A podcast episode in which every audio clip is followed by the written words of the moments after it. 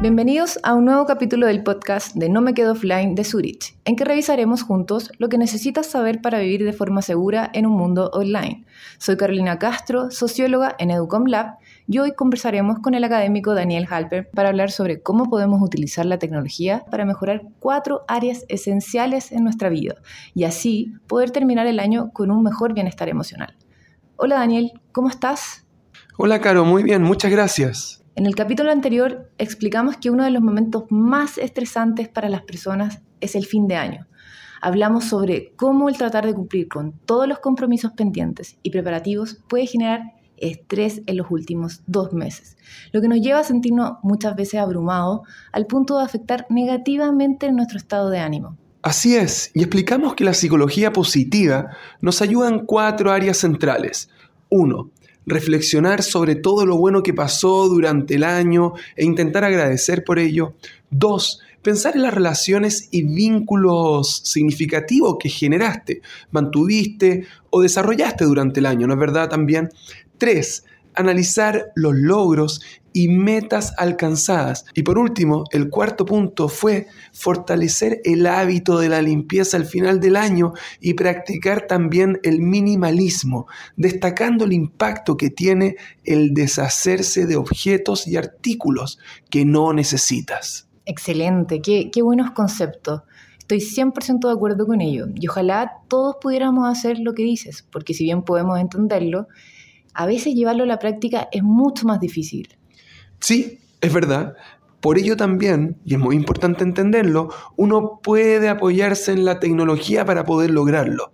Y de hecho, en el capítulo anterior también vimos aplicaciones para justamente facilitar el cumplimiento de los objetivos en cada una de estas áreas. Daniel, pero ahí tengo una duda. Si tuvieras que definir desde una perspectiva más amplia qué elementos sería importante trabajarse uno mismo para no solo terminar bien el año, sino que comenzar el otro mucho mejor, ¿qué aspectos dirías que son relevantes y cómo la tecnología podría aportar en ese sentido? Creo que el primer elemento, sin lugar a dudas, que recomendaría por lejos es trabajarse a nivel físico. Cuando una persona, por ejemplo, se ejercita de forma regular, duerme las horas que debe dormir y mantiene una dieta balanceada, ¿qué dirías tú? ¿Cómo se siente esa persona? Maravillosa, muy bien. Yo al menos me siento espectacular. Mi día es muy distinto, no sé, como más viva, sana e incluso llegaría a decir que más feliz. Eso, eso, justamente esa persona objetivamente alcanza una mejor experiencia de vida. Pero no solo eso, la persona se siente con mayor energía, por lo que puede entregar mayor pasión en lo que hace y obviamente así aumentar su bienestar. Y la tecnología puede ayudar en ese sentido. Sí, y también lamentablemente puede ser el peor enemigo. Eh, porque, ¿Por qué no hacemos eso de, comer mejor, dormir más o hacer actividad física con cierta regularidad? Porque no tenemos tiempo. Pero la verdad es que no priorizamos. Eh, no comemos más sano porque eso requiere dedicar más tiempo. Dormir más horas nos requiere ser más ordenado y hacer menos cosas. Si queremos hacer ejercicios, debemos poner ese espacio dentro de una lista de actividades en el día y darle prioridad a ello. Pero muchas veces no estamos dispuestos a realizar ese sacrificio. Y la tecnología, por eso te digo que también puede ser el peor enemigo, nos impide hacer eso por todo el tiempo que nos quita el quedarnos pegados. Estoy 100% de acuerdo. ¿Cómo crees que aquí la tecnología podría ayudarnos en vez de afectarnos o impedirnos hacer eso? Primero es tener conciencia, eso es lo primero. Eso es lo importante también. Una vez que eso se desarrolla, hay varias aplicaciones que nos permiten, por una parte, comer más sano, con consejos de, recetas, por ejemplo, con cierta cantidad de calorías, eh, dedicar tanto tiempo a realizarlas. Em, y, eso es importante, pero igual uno se tiene que hacer el tiempo, ¿no verdad? Por eso es tan importante la conciencia.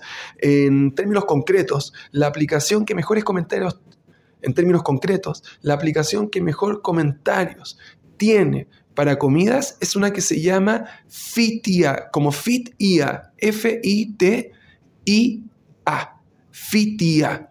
Y esa nos da ideas sobre, por ejemplo, cómo alcanzar un balance y tener y desarrollar comida sana, cocinando platos sanos. Lo segundo es utilizar la propia de balance que viene con los teléfonos para, por ejemplo, acostumbrarse a parar la actividad en la noche, a las 10 o a las 11 de la noche, y ahí solamente uno tiene que poner a qué hora quiere que el teléfono deje de estar conectado o aplicaciones dejen de funcionar, y esa forma te ayuda a tener ese balance, a, autorregularte. Em, y para deportes, yo utilizo una que se llama ejercicios en la casa y la verdad es que me ha ayudado bastante a poder ordenarme ahí con la actividad física también.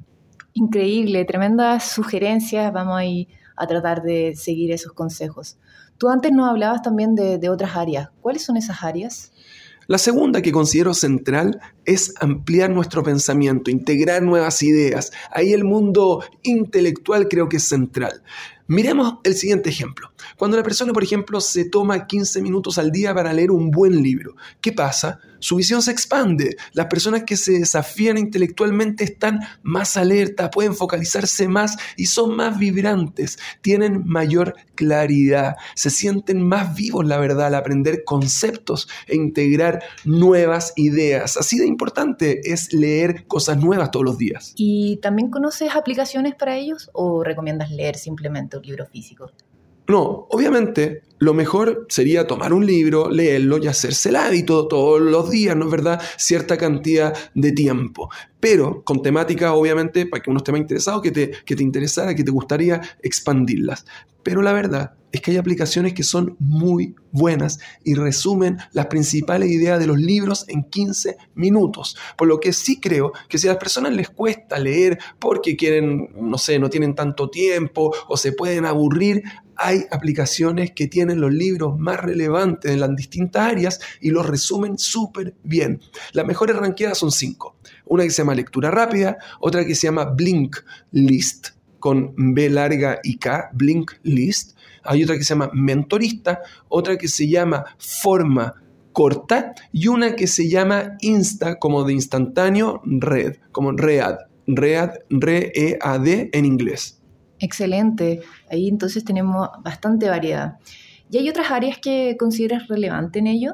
Sí, los estudios también hablan de la relevancia que tiene el tomarse espacios o momentos en silencio en tu día para reflexionar y reconectarte contigo. Y es impresionante, porque ¿qué le pasa a las personas cuando se dan un tiempo para reflexionar, pensar sobre las diferentes situaciones que le pasan durante el día?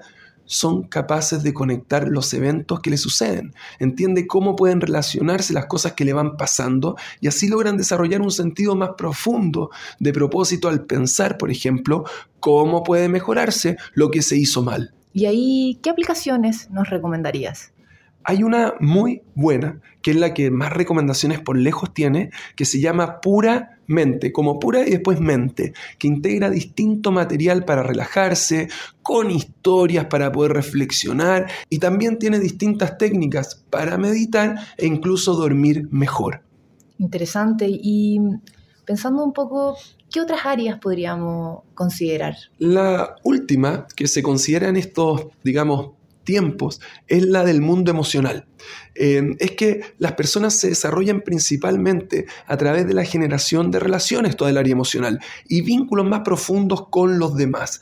Desde que se publicaron en los años 90 los primeros resultados del estudio de la felicidad de la Universidad de Harvard, en que se señalaba que las personas con mayor bienestar eran aquellas capaces de generar vínculos y relaciones de calidad con los demás, se ha hecho evidente la relevancia que tiene en nuestro mundo emocional dedicarle más tiempo ¿Y cómo se explica eso? Mira, cuando uno se focaliza en las relaciones y le da prioridad, por ejemplo, a la construcción de vínculos, ¿qué le pasa a la persona? Cambia el foco de sí mismo hacia los demás y cuando lo hace, su capacidad de entregar aumenta y a medida que crece, su habilidad para recibir también se desarrolla. Así las personas tienen una visión más balanceada de la vida, de que los intereses personales no son los únicos que se deben perseguir, lo que le permite sentir un mayor grado de propósito. Pero en verdad, para ello, creo que lo ideal no es utilizar aplicaciones. A diferencia de todas las otras cosas, creo que en este campo, en el de desarrollar todo el mundo emocional a través del vínculo y de saber relacionarse con los demás, es intentar profundizar con personas de forma presencial. Creo mucho en el impacto que tiene esto y estar conectado con los demás de forma física, presencial y conversar. La verdad es que ahí el impacto que tiene la persona, por lo que muestran los estudios, es mucho mayor. Qué interesante, Daniel excelentes reflexiones, sobre todo esta última. También las recomendaciones, todo, muchas, muchas gracias. Claramente estas cuatro áreas no solo nos van a ayudar a terminar bien el año, sino que a comenzar el otro mucho mejor. Así que, bueno, muchas gracias Daniel y a cada uno de ustedes que nos acompañó y quedan invitadísimos a revisar en www.surich.cl ideas para mejorar la educación digital en tu hogar.